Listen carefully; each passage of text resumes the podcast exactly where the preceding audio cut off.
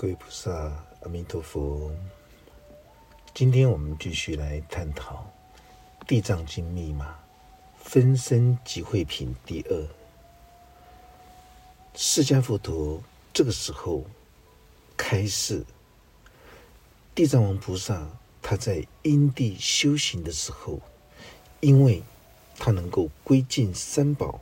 所以当下他就能够发出这种弘誓大愿。这个地方就是清楚告诉我们：当一个修行者，如果他能够发出这种弘誓大愿的时候，代表着他的当下的心灵智慧跟心灵力量瞬间就无量无边的提升。这是对所有修行者最重要的事情。如果一个修行学佛的人，修行了一辈子，心中就是不敢发出这种宏誓大愿，很抱歉，代表着你还尚未还在道之层上打滚。当然也有很多的人，这是大部分的人口中发出了宏誓大愿，但是那只是戏论，那只是笑谈。为什么？因为他对他所说出来的话不能够一诺千金，这是每一个人的习性。当我们看到一个人，不管他有没有修行学佛，但是他只要开口说出来的一句话，他绝对不会改变的时候，你就知道，像这种人，他不管做任何的事情，他都不会虎头蛇尾。像这种人。他能够追根究底的执行他的宏誓大愿，那么注定方法只要对了，结果那是必然的道理。所以，地藏王菩萨在因地修行的时候，因为能够归尽三宝，当下他就能够发出这种宏誓大愿，他希望所有无知愚昧的众生。也都能够归尽三宝，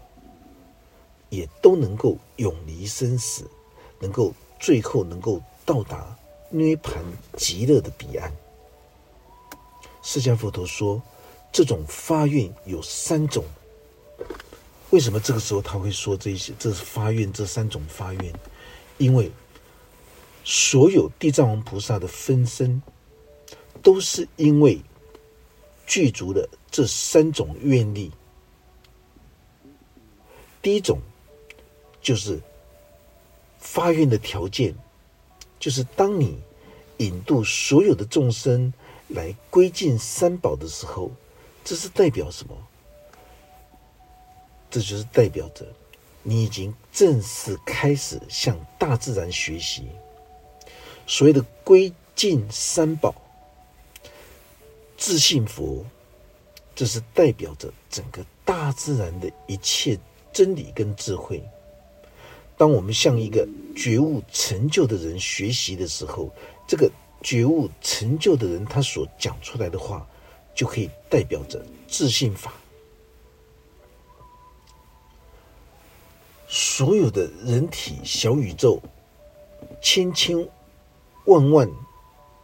的所有的细胞，它都是一个独立的个体。当我们能够统合了我们自身的六根六识的时候，这就是还有六尘，这就是代表十八种心相的时候，这就是在形容你已经能够统合自己的五根六欲了。当你能够统合这五根六识的时候，也是代表着归尽自信的和合身。所以，归尽三跑就是归尽。佛法身自信的佛法身。第二种发愿的条件，就是内心之修行者内心之中，他发愿让所有世间的众生都能够归尽三宝。归尽三宝，你才能够永离生死。大家一定要记得，所谓的永离生死，生就是一种。觉知、领悟、死，就是一种颠倒跟迷惑，所以大家一定要记得，大圣经典里面所有的生跟死，绝对不是讲出肉体的出生跟肉体的死亡。法身慧命的生死，就是在形容觉醒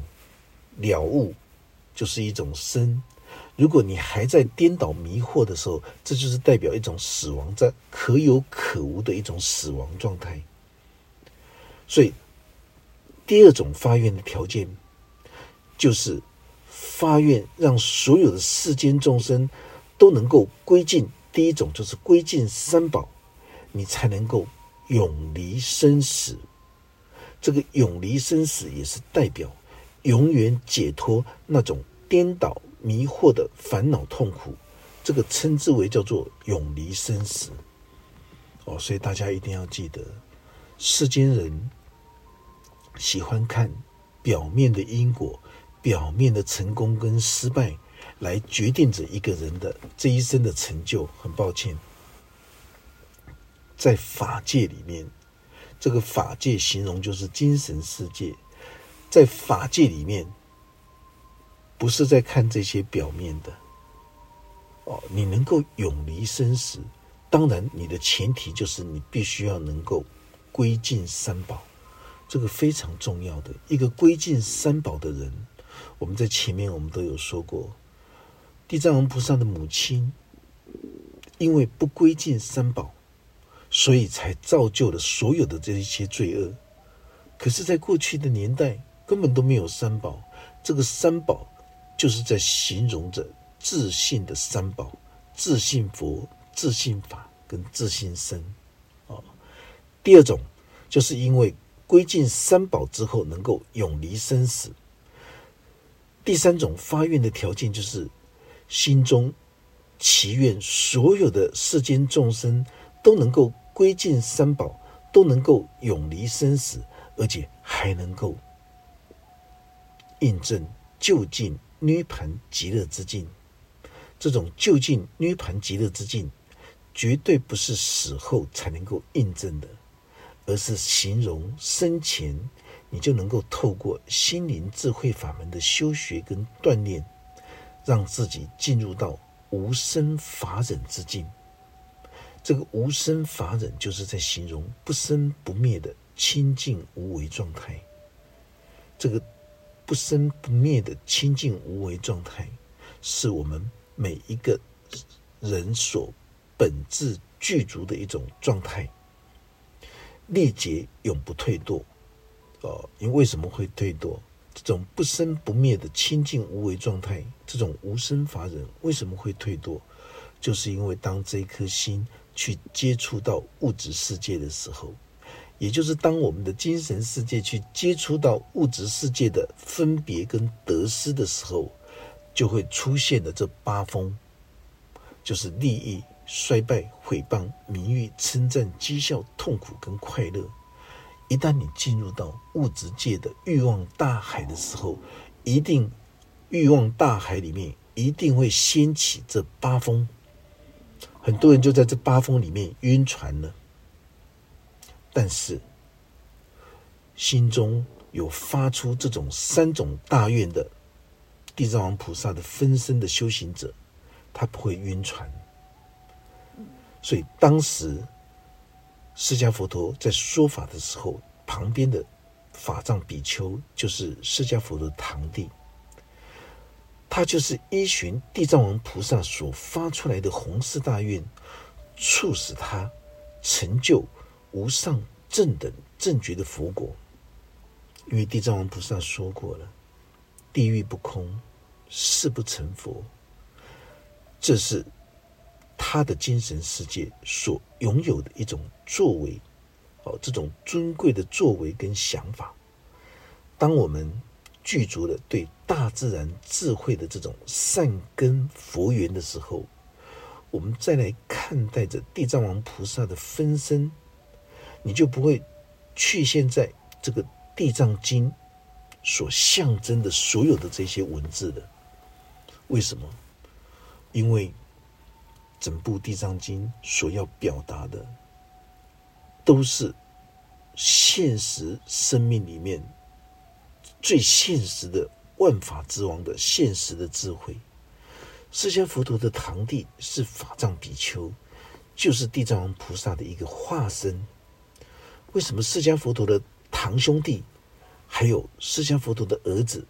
他们全部都是诸佛菩萨的再来之人？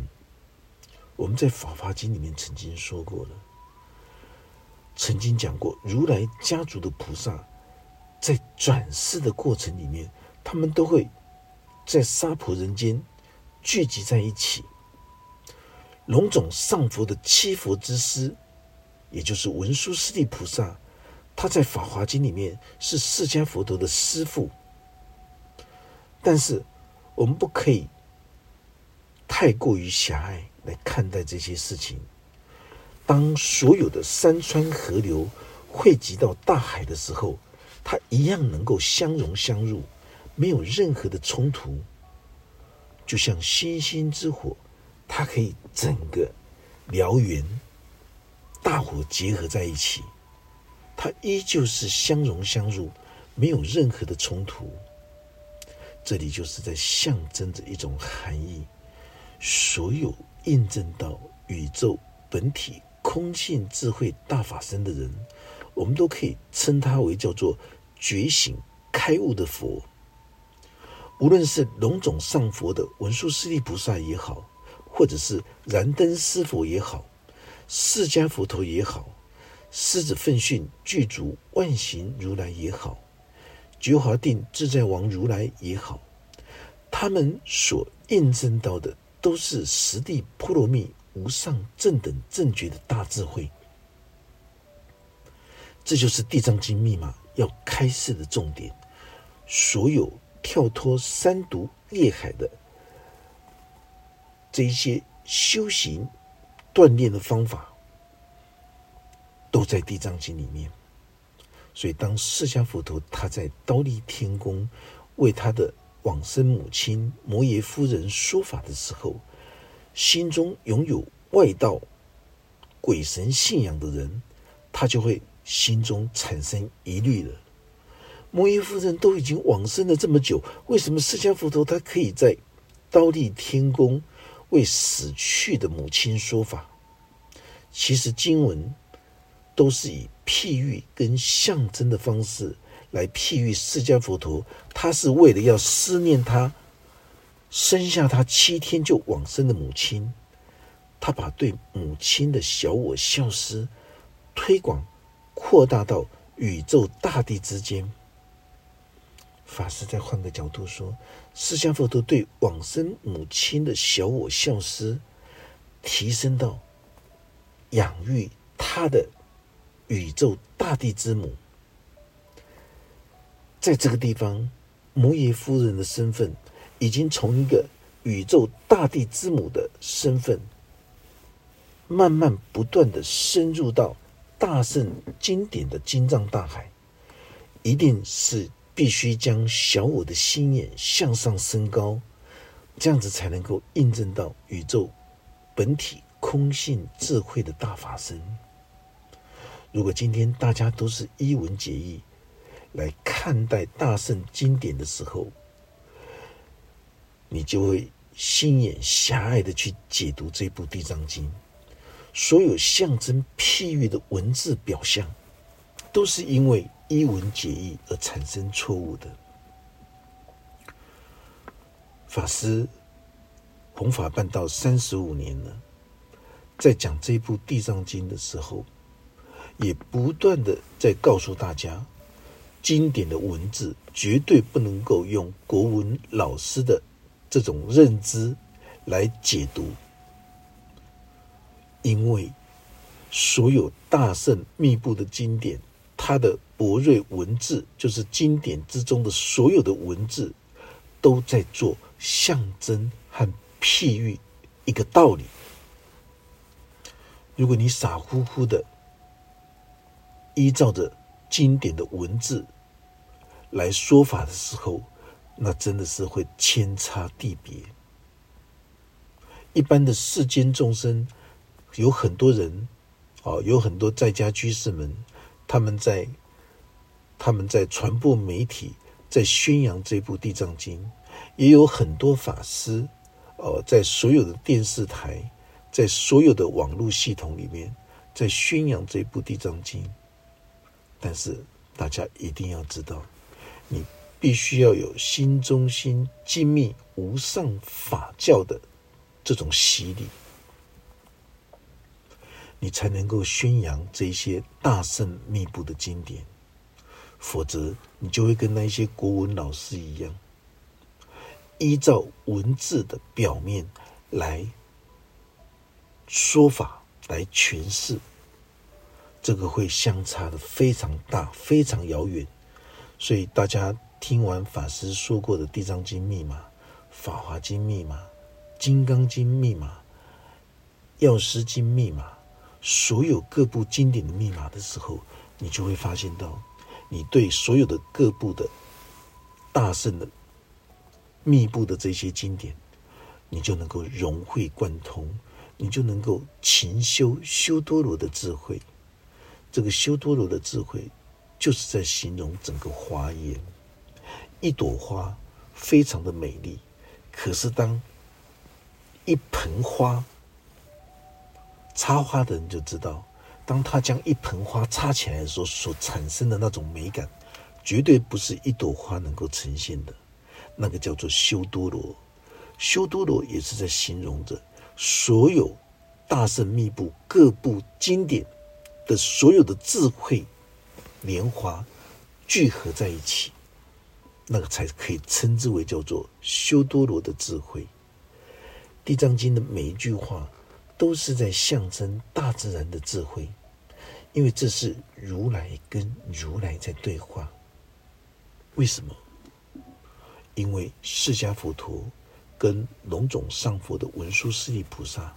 他们都是已经印证到。宇宙空性智慧大法身的人，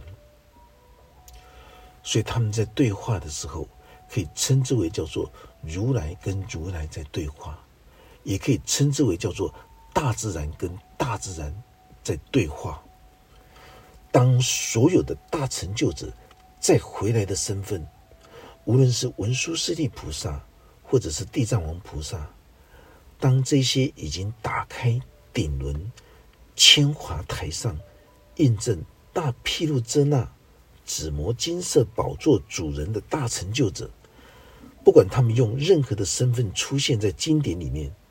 这一些都是在诠释宇宙本体空性的智慧，也就是在形容大自然的智慧。所以，我们怎么可以用自我五根六识，包括世俗无知愚昧的心？来解读这部经典，来看待这部经典呢？这就是法的传承。法的传承，它的重要性就在这个地方。为什么经典会告诉我们，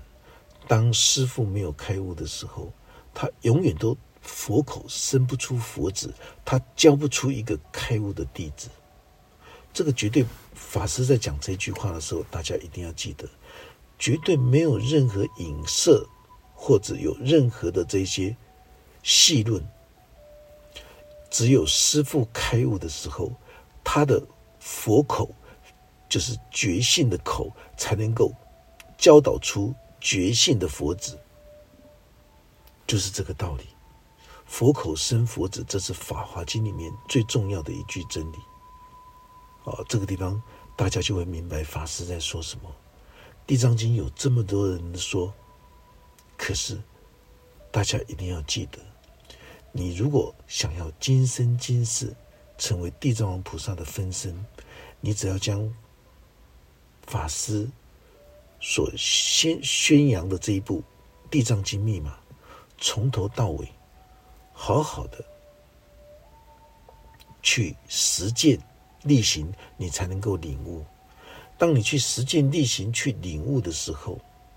你才有办法修学地藏王菩萨本尊法，你才能够受用这种本尊法里面所有的修法的仪轨。这个是，这个是一个修行的一种次第。如果全台湾两千四百多万人大家都能够聆听这部《地藏经》密码。所有的学生，他们都经过的地藏王呃《地藏经》密码的洗礼。大家知道吗？那是一个非常非常殊胜的、无法衡量、说无穷尽的一种庄严跟殊胜。因为以生命庄严谦敬的态度来面对着所有的生命学习的过程，这个对不分男女老幼都是非常重要的事情。如果在一个国家里面，每一个人都是用谦敬庄严的生命这种这种生命的态度来面对人生的时候，这个国家是最幸福的。原理在这边。为什么很多人研读任何一部大圣经典的时候都不会有烦恼障碍？但是，单单在研读这一部《地藏经》的时候，大家都会用五根六识狭隘的自我大脑心思来衡量诸佛的对话。所以，当他们一听到觉华定自在王如来在空中对婆罗门女对话的时候，又看到婆罗门女进入到三毒业海里，和自己的本尊法身无毒鬼王在对话。又看到无毒鬼王对话，不是跟十方如来在对话，因为无毒鬼王的出现，就是要向婆罗门女诠释这个地方三毒业海的地狱罪报。其实，无毒鬼王这些全部都是地藏王菩萨的法身，法身会视现在任何的一个时空。时间跟空间、人事物的地方，法身会视线来为你解说。原因是这样子的：婆罗门女为什么会来到地狱的三毒业海？就是因为她思念往生的母亲。她在修学觉华定自在王如来的三密相应法门的时候，也是代表供养。觉华定自在王如来的金像塔庙，实际上就是在形容觉华定自在王如来他所印证到的宇宙本体空性智慧大法身的三密相应修学而这种修法的仪轨。所以，当婆罗门女她投身在一个极尽奢华、邪见腐败的这种贵族。当时整个印度的婆罗门非常的腐败，他们统领了九十五趴的奴隶佃农，所以他们都是极尽的奢侈。婆罗门女因为要引渡往生的母亲，所以她无限追思，一路追来投身在婆罗门的家庭，连她自己，她都受到这种隔胎之谜。而昏头转向，这就是法师不断的在强调：任何一位大成就者，当他再回来投胎转世的时候，他一定会经过这种隔胎之谜。很多过去大成就者，当他们再回来的时候，他们都会受限在这些所有的经典文字跟世俗佛法的所知障里面。他们的心灵没有办法悠游于天地之间，天就是指着我们的精神世界，地就是在形容物质世界。如果我们此生没有办法遇到一个通达觉悟之人来指引你的时候，你就算是出家一百辈子，你还是无法见性，无法在这部《地藏经》里面。来受用所有宇宙大自然的智慧，大家一定要举一反三、触类旁通，你才能够真正的奠定你内心的这种正知正见。这种正知正见会减少你的摸索的时间，不会让你误入歧途。法师刚刚前面说过了，《地藏经》密码，法师说了这么多年。将近十多年了，可是我们到我们到处都还能还是听到一文解义的《地藏经》，为什么？傲慢自大，没有办法谦卑下意的去学习，所以无论是出家比丘、比丘尼，跟在家男众、在家居士、在家男众跟女众，当我们今天要弘法办道的时候，最重要的就是一定要进入心中心精密的无上法教传承。如果没有这种传承，你可以去谦卑下意的去探访，可以去学习。其实，当你看过或听过法师所说的各部经典的密码的时候，你根本不需要来找法师，你只要将所有大圣密布的这个经典的密码，能够好好的实践力行的时候，你就能够印证心中心精密的无上法教，你就会慢慢的熟悉原来各部经典的修多罗的智慧是如何的形成的。原来博瑞经典里面所说的每一个字、每一句话，都是象征跟譬喻的。如果你不懂得博瑞文字是以象征跟譬喻来显现的时候，你就会死在文字里面。你的所有的修行学佛，生生世世，你都会死在这个经典的文字里面。哦，这一点非常重要。《地藏经》完全都是在讲孝道大愿，包括随缘不变、不变随缘的这种生命现实的智慧，所以。为什么会有人误以为在家里念地藏经的时候，或者是在念南无大愿地藏王菩萨的圣号的时候，就会招来无量无边的无形鬼众聚集呢？世间人都以为地藏王菩萨是专门在管地狱的，只要在家里持念的时候就不得了了。其实，持念地藏王菩萨的圣号，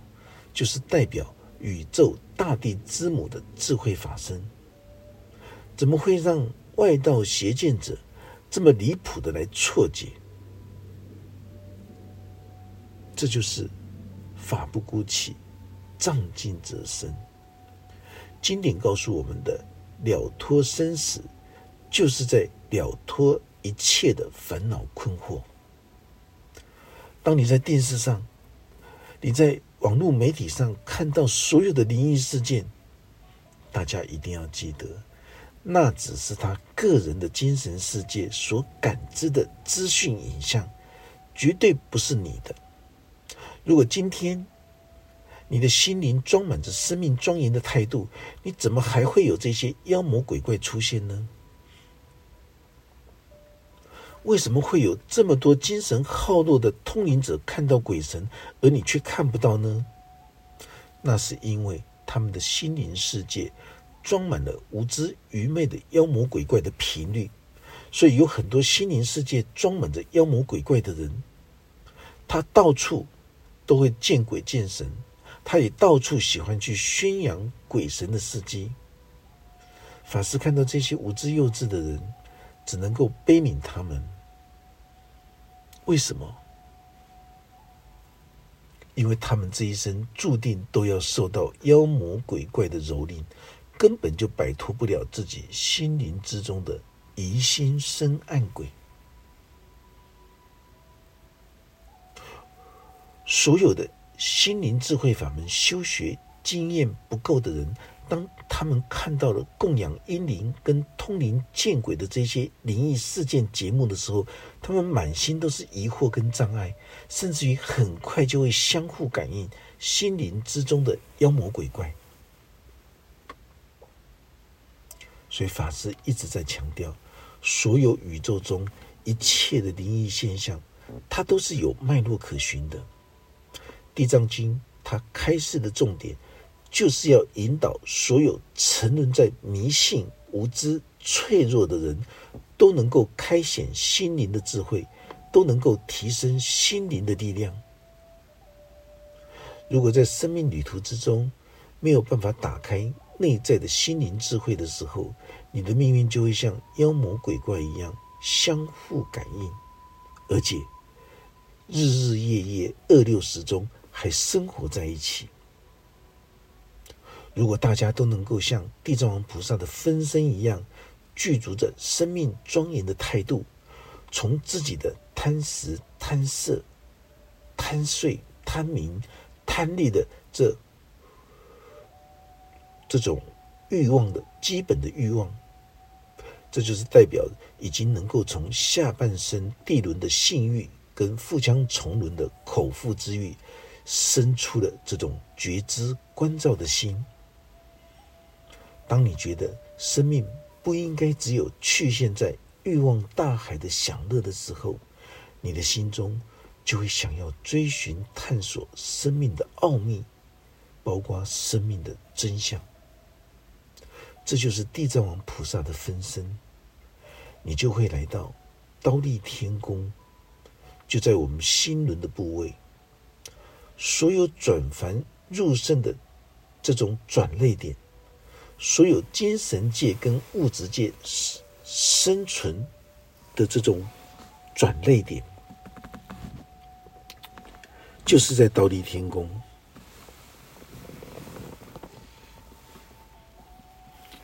这个倒立天宫就是我们的心轮部位，所有的精神界跟物质界，它的转换处，所有的。灵性向下沉沦跟向上提升，都在这个地方。